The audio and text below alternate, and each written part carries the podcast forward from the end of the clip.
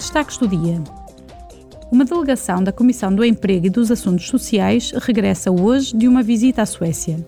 A delegação debateu as prioridades da próxima presidência sueca do Conselho e analisou a situação social e do mercado de trabalho na Suécia, bem como a integração dos migrantes.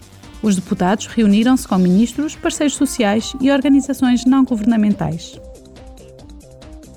Em 1 de janeiro, a Croácia aderirá à área do euro e ao espaço Schengen, tornando-se assim o vigésimo membro da área do euro. Serão suprimidos os controlos das pessoas nas fronteiras internas terrestres e marítimas entre a Croácia e os outros países do espaço Schengen. Os controlos nas fronteiras internas aéreas serão suprimidos a partir de março.